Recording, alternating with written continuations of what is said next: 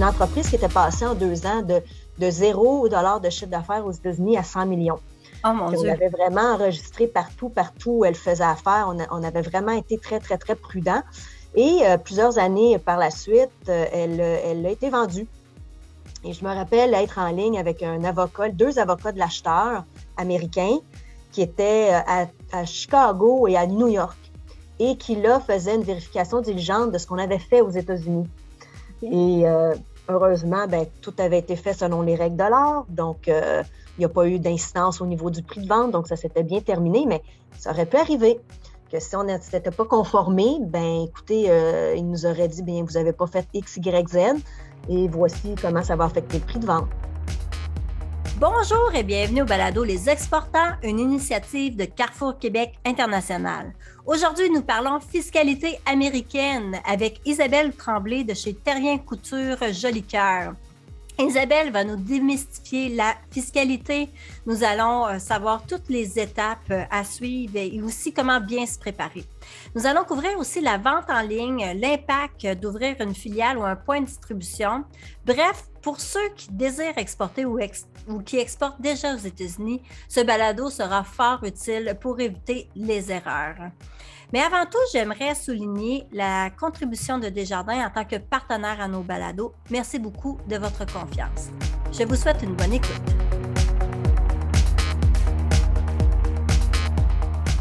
Desjardins est fier de présenter Les Exportants, une série balado sur l'exportation réalisée par CQI.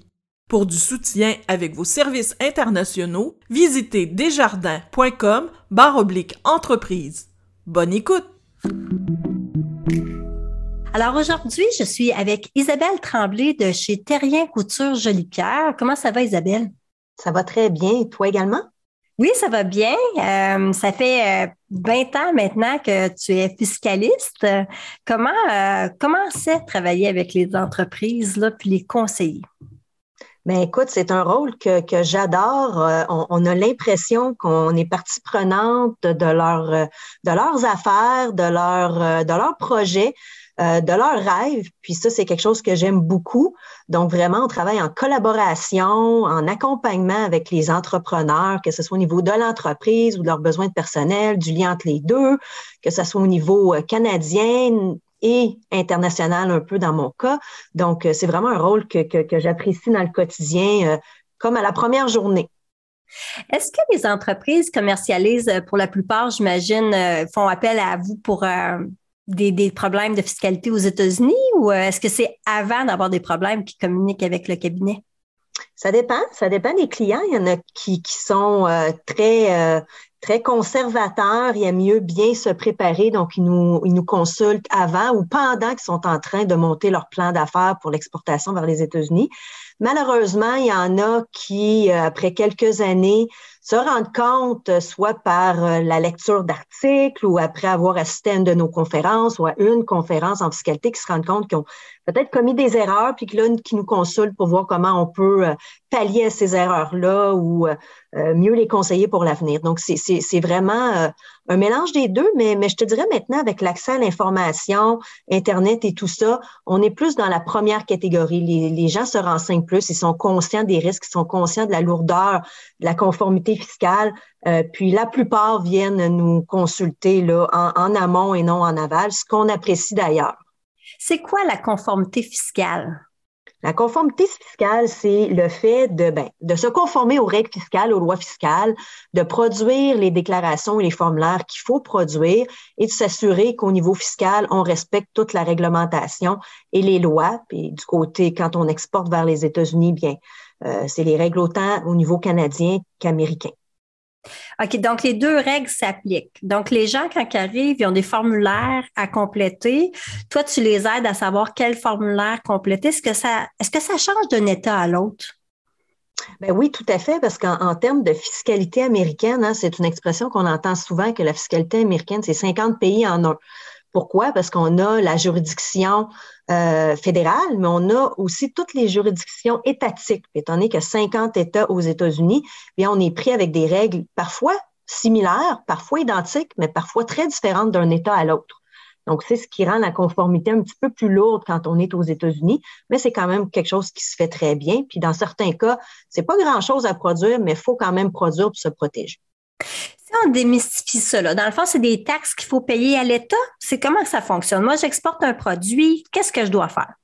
OK. Euh, ben, en fait, comme je disais, il y, a, trois paliers de juridiction. Donc, dépendamment de votre modèle d'affaires, il faut regarder ces trois paliers-là. Il peut en avoir plus, hein, parce qu'il y a certaines mêmes villes et comtés aux États-Unis qui imposent les revenus. Donc, on va regarder au niveau fédéral. Puis, puis en fiscalité, il y, a, il y, a, deux familles aussi. Il y a les impôts, donc ça, c'est les impôts sur le revenu. Et il y a aussi la famille des taxes, donc les taxes à la consommation. Donc, quand on exporte sur le marché américain, quand on est présent sur le marché américain, on va regarder la fiscalité fédérale américaine. Donc, ça, c'est vraiment l'impôt sur le revenu, parce qu'il n'y a pas de taxe à la consommation au niveau fédéral américain, comme on peut en avoir ici au Canada. Ensuite, on va regarder au niveau des États.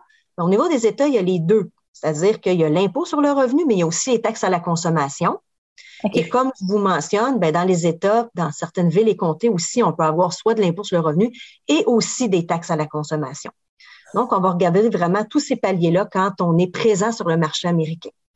Et les obligations, pardon, et les obligations vont euh, être en fonction de notre modèle d'affaires, de notre présence, de, notre, de nos liens avec euh, les États et le pays, euh, donc les États-Unis. L'impôt sur le revenu, c'est quand on a des employés qui vont travailler aux États-Unis, qui, sont là-bas ou c'est...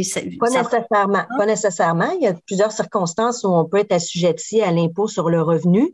Si on parle au niveau fédéral américain, bien, dès qu'on fait des ventes du côté américain, dès qu'on livre des produits, que le, passage euh, du titre de propriété se fait du côté américain, on a des obligations. Ça ne veut pas dire qu'on a des impôts à payer, mais on a des obligations de production.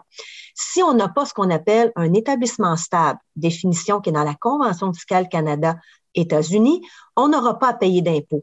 Mais pour qu'elle s'applique, la Convention fiscale, pour pouvoir en bénéficier, il faut produire aussi un certain formulaire. Un établissement stable, c'est pas nécessairement un bureau, une usine, d'avoir un, employé, mais ça peut être aussi le simple fait de signer des contrats du côté américain. Donc, même si on n'a pas d'employé qui travaille du côté américain dans un bureau, on pourrait quand même avoir un établissement stable si on signe des contrats du côté américain. Donc, c'est tout ça qu'on va regarder, nous autres, du côté euh, du fédéral. Dans les États, oui, d'avoir un employé qui est rémunéré dans l'État, qui travaille dans l'État, peut créer ce qu'on appelle un nexus, c'est-à-dire un lien de, rattachement suffisant pour qu'un État puisse nous imposer. Mais encore là, c'est pas nécessaire. Maintenant, dans les États, on a, on a euh, dans plusieurs États, au niveau de l'impôt sur le revenu, on a ce qu'on appelle un nexus économique. Donc, le simple fait de vendre à des clients dans un État concerné quand on dépasse un certain seuil euh, qui est adopté par l'État pourrait nous assujettir aussi à de l'impôt dans cet État-là. Et c'est la même chose pour les taxes à la consommation. Donc, assujettissement à l'impôt aux taxes américaines ne va pas nécessairement avec présence d'un employé. Il y a toutes sortes de circonstances qui peuvent faire en sorte qu'on est assujetti ou non dans les États. Donc, ces frais-là, si on ne les voit pas venir, ça doit être une vraie surprise pour l'entrepreneur. J'imagine que ça doit être assez important, les frais qu'on doit payer quand on dépasse le seuil par ben, État. le, taux, le taux d'impôt euh, dans les États euh, corporatif euh, le plus élevé, selon moi, en tout cas, la dernière fois que j'ai validé, c'est New Jersey à 11,5% qui se rajoute au taux fédéral. Mais dans les États comme tels, c'est plus élevé. Il y a des États où il n'y en a pas, il y a des États où c'est 5% fait Normalement, il n'y a, pas plus d'impôts à payer globalement quand on prend en compte l'impôt des États, du fédéral et du Canada, en règle générale. Évidemment, il y a certaines exceptions, que, que l'impôt au Canada. Mais le frais, ça va être plus au niveau de la conformité, les frais de comptabilité pour produire, les frais minimums dans certains États. Donc, toute la conformité ensuite de faire le lien avec notre déclaration de revenus fiscale canadienne. Donc, tout ça, oui, c'est un coût de plus pour l'entreprise, mais on est mieux de payer en conformité, par exemple, que d'être pris par la suite avec des règles, se faire cotiser, payer des pénalités. Et plus encore, si on veut vendre notre entreprise, si on ne s'est pas conformé aux règles fiscales américaine, bien, et qu'il y a une vérification diligente qui est effectuée au moment d'une vente, puis qu'on ne s'est pas conformé, ben ça va avoir un impact sur le prix de vente. Donc, on est mieux de se conformer pour s'assurer qu'on tire profit euh, de notre, notre plein potentiel au moment de la vente. Donc, il faut vraiment se faire accompagner. Là. Juste en en parler, moi, je me dis, mon Dieu, c'est compliqué. Les entrepreneurs, ils ont vraiment avantage à venir chercher l'information avant de faire leur première exportation. Bien, c'est sûr que d'être enseigné ou d'assister à une conférence pour au moins connaître les bases. Hein, ce qui est important, on ne fait pas dans nos conférences de nos clients des fiscalistes, mais de connaître des bases, puis surtout de savoir où, sont les risques potentiels. Nous, on donne des formations où on essaie de, simplifier tout ça, sans s'enfarger dans les détails, euh, pour que les clients puissent identifier les risques. Donc, oui, nous consulter euh, pendant qu'ils sont en train de préparer leur plan d'affaires pour qu'on les oriente comme il faut. Et pareil, nous consulter à la fin de chacun des exercices financiers pour voir justement quelles sont nos obligations au niveau de la production. Et aussi, ce qui est important, c'est de consulter un professionnel quand le modèle d'affaires change. Parce que ce qui est bon la journée 1, c'est une entreprise, ça évolue, n'est pas nécessairement bon quand le modèle d'affaires change. la fiscalité est basée beaucoup sur des faits, des éléments factuels. Donc, quand les faits changent, des fois, on a des surprises, puis notre fiscalité change également. Donc, dans ces circonstances-là aussi, il faut consulter. En parlant de changement, beaucoup d'entreprises font une acquisition aux États-Unis pour faciliter, euh, bon, en fait, le processus douanier, euh, être euh, américain. Est-ce que c'est, quels sont les pour et les contre de faire une acquisition aux États-Unis du côté fiscal? Ben, du côté fiscal, on, dit toujours que la fiscalité arrive en disons, troisième lieu faut toujours que ce qu'on, ce qu'on, on faut être drivé, comme on dit, là, par le plan d'affaires, puis le fait de, de, de, de, faire profiter notre entreprise, puis de générer des profits, hein, d'être, en surplus. Si notre modèle d'affaires fonctionne bien, oui, on va regarder notre fiscalité, mais il faut jamais que la fiscalité soit à l'avant-plan. Ce que je veux dire par là, c'est que, bon, si notre marché nous oblige à avoir une entreprise américaine parce que la compétition est très forte.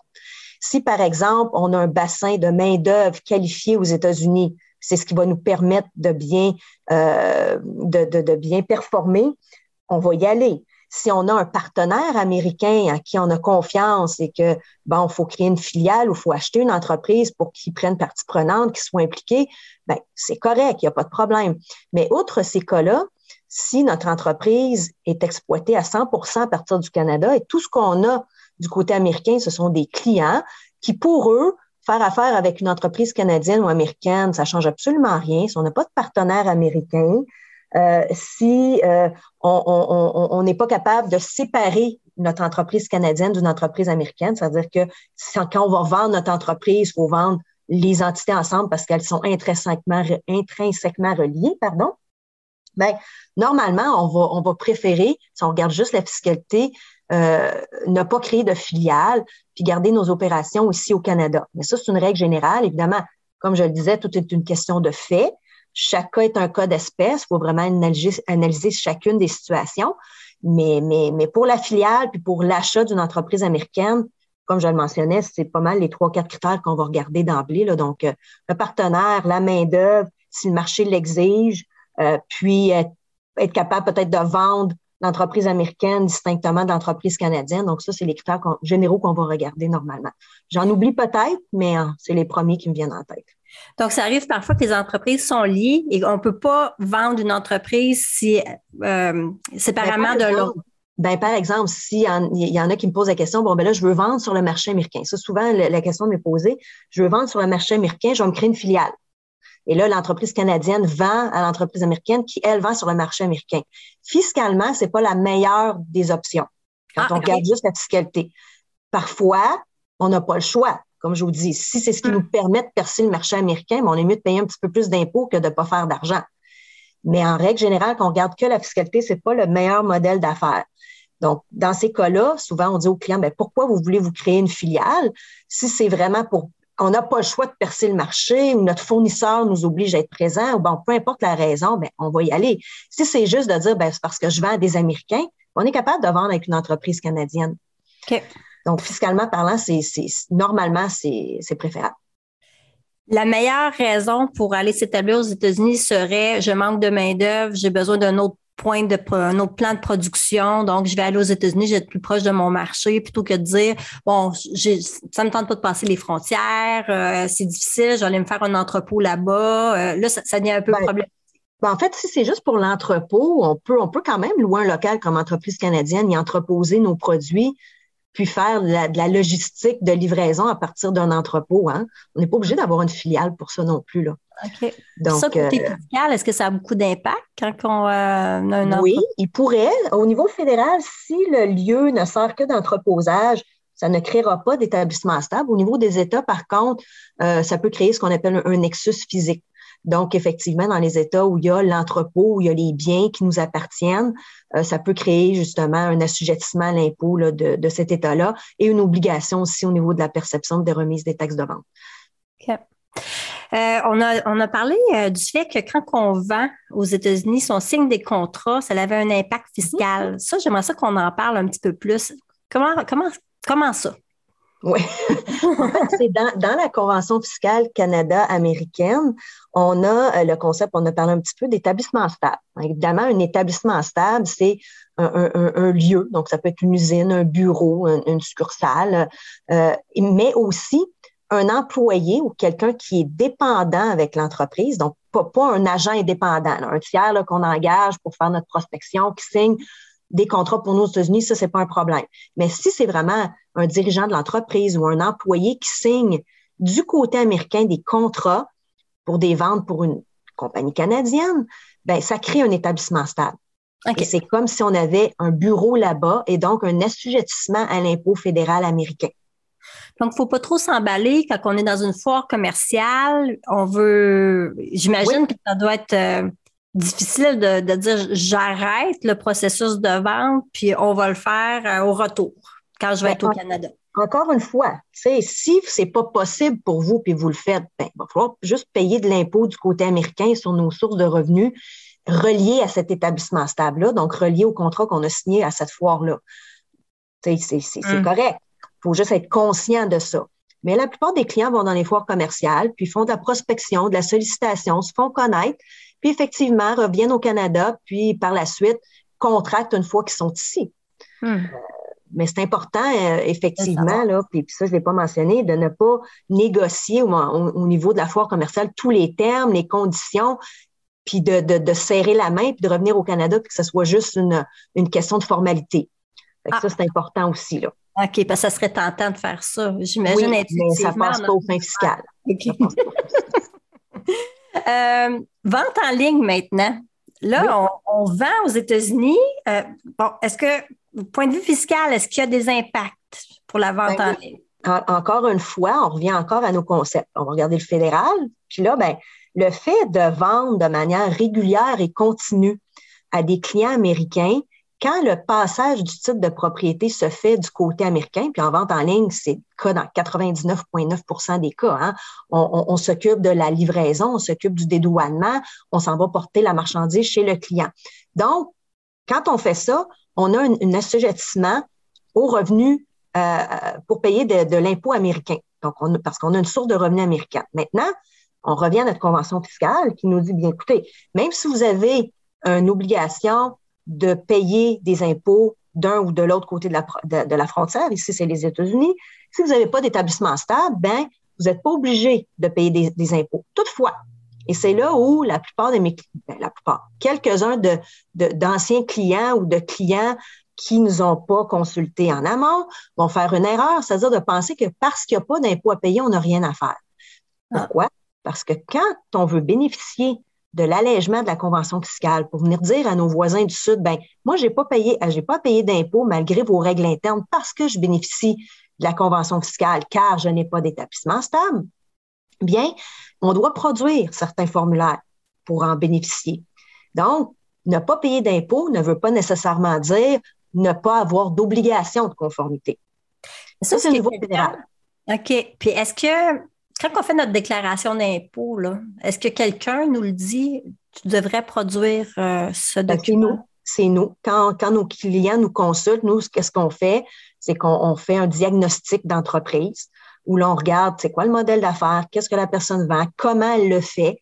Et c'est nous qui leur disons, bien écoutez, voici, vous avez un risque, voici vos obligations et voici comment on peut vous aider, vous accompagner là-dedans. Donc ça, c'est quelque chose qu'on fait au cabinet. là, on a parlé du fédéral. Au niveau des ventes en ligne, quand on regarde les États, bien, avant 2018, quand on vendait en ligne, ça prenait ce qu'on appelle un nexus physique, donc un lien de rattachement physique avec un État pour être obligé de payer des impôts ou de percevoir des taxes à la consommation.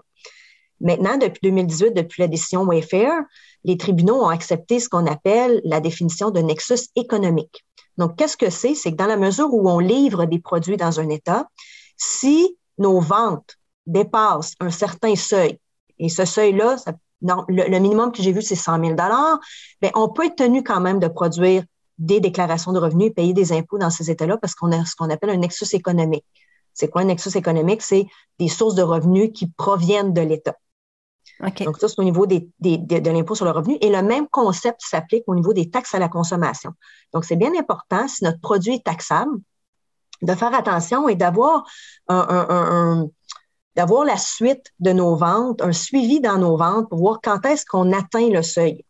Hmm. Pour voir si à partir de ce moment-là, pour voir si on a des obligations de s'enregistrer, de percevoir et de remettre des taxes à la consommation. Ça, c'est quand on gère nos ventes. Quand on euh, on passe par des, des, plateformes de, de, facilitateurs, là, des marketplace facilitators comme Amazon ou eBay, des choses comme ça. Normalement, eux le prennent en charge pour nous. Fait ça, c'est quand même ah. relativement facile. Ah, OK, ça, ça l'enlève. Euh, avec la pandémie, plusieurs personnes ont commencé à vendre en ligne là, des, des, des ben, je pense à des petites entreprises, là, euh, des, des, produits de consommation euh, comme, je sais pas moi, des bijoux, des chandelles, des trucs comme ça, là, puis ils en vendent un petit peu partout dans le monde. Est-ce que les, les, lois fiscales, quand c'est des petits montants, est-ce que ça s'applique quand même aux, à ces personnes-là? Ben, je pourrais pas vous dire partout dans le monde, je connais pas la fiscalité de tous les pays. Euh, je peux vous parler des, des, États-Unis, on vient d'en parler, et au niveau euh, de, de l'Union européenne aussi, ils ont leurs règles à eux euh, au niveau des, des, ventes, mais ils ont des plateformes maintenant en Union européenne où c'est beaucoup plus facile. On s'enregistre à un endroit, on peut vendre partout en Union européenne. Donc, la, la fiscalité, c'est vraiment adapté au commerce en ligne et c'est beaucoup plus facile pour les entreprises maintenant euh, de, de, de, de, se conformer, si on veut. OK. Euh, quelles sont les étapes qu'une entreprise devrait suivre là, quand on commence à exporter aux États-Unis? On a plusieurs clients, nous, là, qui débutent, là, puis euh, ils font leur premier envoi. Là quoi, quoi qu'ils devraient faire au niveau fiscal? Vous appelez, faire votre formation? Euh... Ben oui, de, de, de, suivre la formation, c'est toujours une bonne idée pour au moins connaître les bases. Sinon, quand ils nous appellent puis on fait le diagnostic, on leur fait un petit cours de fiscalité 101 où on explique là, les bases de nos formations. Donc, euh, quand même, ils sortent avec de l'information euh, qui leur permettent, comme je vous dis, d'identifier normalement les risques.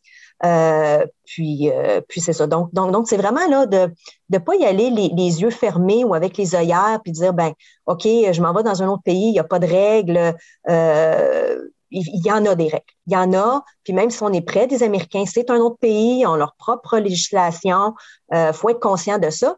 Et, plus que ça, puis ça n'a rien à voir avec la fiscalité, mais ce qu'on voit souvent en pratique, c'est des, des gens qui ont un, un, un, plan, un modèle, qui, qui implique qu'ils doivent entrer du côté américain. Et souvent, c'est là où le bas blesse. Euh, parce que euh, n'entre pas aux États-Unis comme on veut. Hein. Il y a des visas, il y a des permis de travail, et même, bon, je suis pas une spécialiste des visas euh, puis d'immigration américaine, mais c'est là souvent où on dégonfle un peu, un peu les ballons parce qu'on n'est pas capable de rentrer. Hmm. Donc, il faut faire attention au niveau du plan d'affaires de venir nous consulter, notamment pour la fiscalité, mais aussi pour les aspects légaux ou migratoires pour s'assurer que le, plan tienne la route. La, problématique, j'imagine, arrive quand on veut aller faire notre développement des affaires seul aux États-Unis, puis on veut se rendre souvent. C'est là que ça peut euh, apporter euh, certaines euh, problématiques?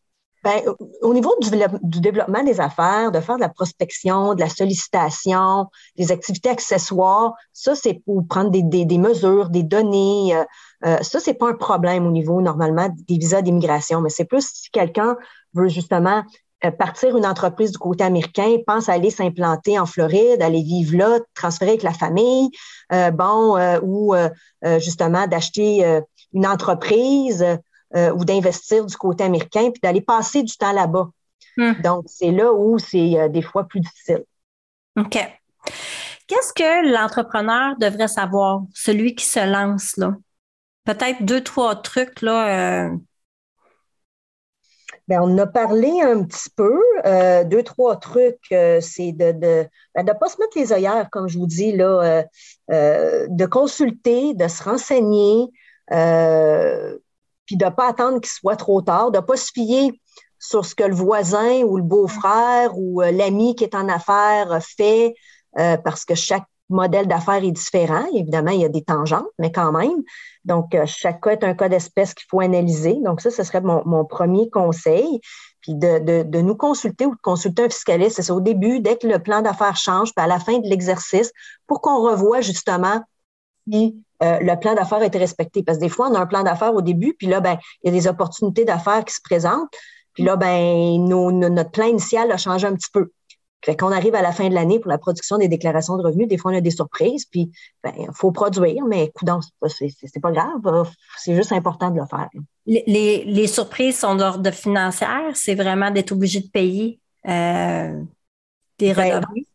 C'est ben, de, de, soit un risque de cotisation puis de payer des pénalités. Tu sais, quelqu'un, par exemple, au niveau des taxes à la consommation, qui était tenu de percevoir de remettre, puis qui vend en ligne, puis que là, euh, imaginez-vous, s'il est cotisé par la suite, il doit remettre justement ces taxes-là, il ne sera jamais capable de récupérer de la part de ses clients. Là. Puis, puis, donc, c'est toujours des coûts financiers. Puis comme je vous le disais tantôt, ben, au niveau euh, d'une vente éventuelle, ben, ça peut jouer sur le prix de vente, puis ça peut jouer sur le, le, degré de confiance d'un acheteur éventuel si on ne s'est pas conformé ou, bon, aux règles euh, parce qu'on a été insouciant ou qu'on n'a pas voulu le faire ou qu'on s'est mis des ailleurs, tout simplement ça brise un peu l'image. Hein? Oui, c'est ça. Donc, la, pire erreur serait de ne pas se préparer, j'imagine. C'est un peu ça. Oui, la pire erreur, ce serait de ne pas se préparer, de ne pas se renseigner, euh, puis de faire comme si aux États-Unis, on était au Canada. C'est pas le cas. Puis, euh, est-ce que est-ce que tu étais à l'aise de nous raconter une histoire d'horreur? Une histoire de. Honnêtement, j'ai je peux vous raconter, pas une histoire d'horreur, mais une histoire qui s'est bien terminée d'un de nos clients qui, euh, qui faisait affaire un peu partout aux États-Unis. Euh, donc, comme je vous disais tantôt, 50 États, 50 pays au niveau de la législation. Et euh, on avait été vraiment, vraiment prudent. On l'avait enregistré dans chacun des États où il faisait affaire. Tu sais, ça avait quand même coûté plusieurs dollars à l'entreprise pour se conformer, mais c'est une entreprise qui était passée en deux ans de, de zéro dollar de chiffre d'affaires aux États-Unis à 100 millions. Oh mon Dieu. On l'avait vraiment enregistré partout, partout où elle faisait affaire. On, on avait vraiment été très, très, très prudent. Et euh, plusieurs années par la suite, euh, elle, elle a été vendue et je me rappelle être en ligne avec un avocat, deux avocats de l'acheteur américain qui étaient euh, à, Chicago et à New York et qui là faisaient une vérification diligente de ce qu'on avait fait aux États-Unis. Et euh, heureusement, ben, tout avait été fait selon les règles de l'art, donc euh, il n'y a pas eu d'incidence au niveau du prix de vente, donc ça s'était bien terminé, mais ça aurait pu arriver que si on ne s'était pas conformé, ben écoutez, il nous aurait dit, bien, vous n'avez pas fait X, Y, Z, et voici comment ça va affecter le prix de vente. Donc, euh, ah, ça arrive. Hein, parce qu'on a été prudent, mais ça arrive. Euh, on a un autre de nos, c'était pas nous autres qui étaient au dossier, mais il avait omis de produire justement les, formulaires dont je vous disais tout, tout à l'heure pour euh, bénéficier de la convention fiscale. Ça faisait 17 ans des affaires aux États-Unis. Puis bon, ben, donc, il s'est fait vérifier, mais voilà. Une erreur aussi, c'est quand on, quand on demande les numéros euh, quelque chose que j'ai vu aussi dans le passé, quand on demande les numéros pour, euh, pour produire des déclarations fiscales américaines, ça prend ce qu'on appelle le EIN, le Employer Identification Number. Puis quand on demande ce, numéro-là, il euh, faut écrire depuis combien d'années on fait affaire. Il y a des clients qui pensent que c'est depuis combien d'années au Canada? Mais c'est ah! depuis combien d'années aux États-Unis? Fait que ça aussi, j'en ai vu, mais ça aussi, c'est correct qu'on a communiqué avec les autorités fiscales où quand on a le client produit, il a écrit, bon, depuis, depuis 20 ans. Là, ben, il nous a dit, OK, produisez des déclarations de revenus pour 20 ans dans ce ah. cas-là. là, on est obligé de réécrire, non, non, on s'est trompé depuis 20 ans au Canada, pas aux États-Unis. Donc, ça a été correct. J'ai pas eu, honnêtement, dans ma carrière, de, grosses problématiques hein, parce qu'on est très prudent du côté de la production. Euh, puis, c'est pas arrivé non plus que mes clients se sont fait vérifier souvent, euh, mais quand c'est arrivé, bien, on l'avait fait correctement. Fait que ça, ça a réglé le problème. Merci pour toutes ces explications. C'est vraiment apprécié. Puis euh, je pense que les entrepreneurs vont, vont, bien se préparer puis vont être conscients des risques de l'exportation, même si c'est un super projet, là, exporter aux États-Unis. C'est, euh, ben, merci. C'est un autre pays, c'est d'autres risques. Ben, merci à vous autres. Puis euh, j'espère que ça va aider les entrepreneurs dans leurs projets. Puis ça va nous faire plaisir de les accompagner. Bonne journée. Merci. Au revoir. Cet épisode a été présenté grâce au soutien de Desjardins. Si vous voulez poursuivre la discussion d'aujourd'hui avec l'équipe de Carrefour Québec International ou en connaître davantage sur l'exportation québécoise ailleurs au Canada et à l'étranger, obtenez plus d'informations sur notre site web cqinternational.org. Nous vous invitons à vous abonner au balado Les Exportants. De plus, une recommandation de notre émission sur Balado Québec, Apple Podcast, Spotify ou à l'endroit où vous écoutez vos balados aidera d'autres auditeurs comme vous à nous trouver. Merci. Les Exportants est une production de Carrefour Québec International, tout droit réservé. L'émission est réalisée par l'équipe de CQI. Un merci tout spécial aux invités et aux personnes qui ont participé à la création et à la mise en ombre de l'épisode d'aujourd'hui. CQI remercie aussi ses partenaires financiers, Développement économique Canada et le gouvernement du Québec. Merci d'avoir écouté les exportants. À bientôt!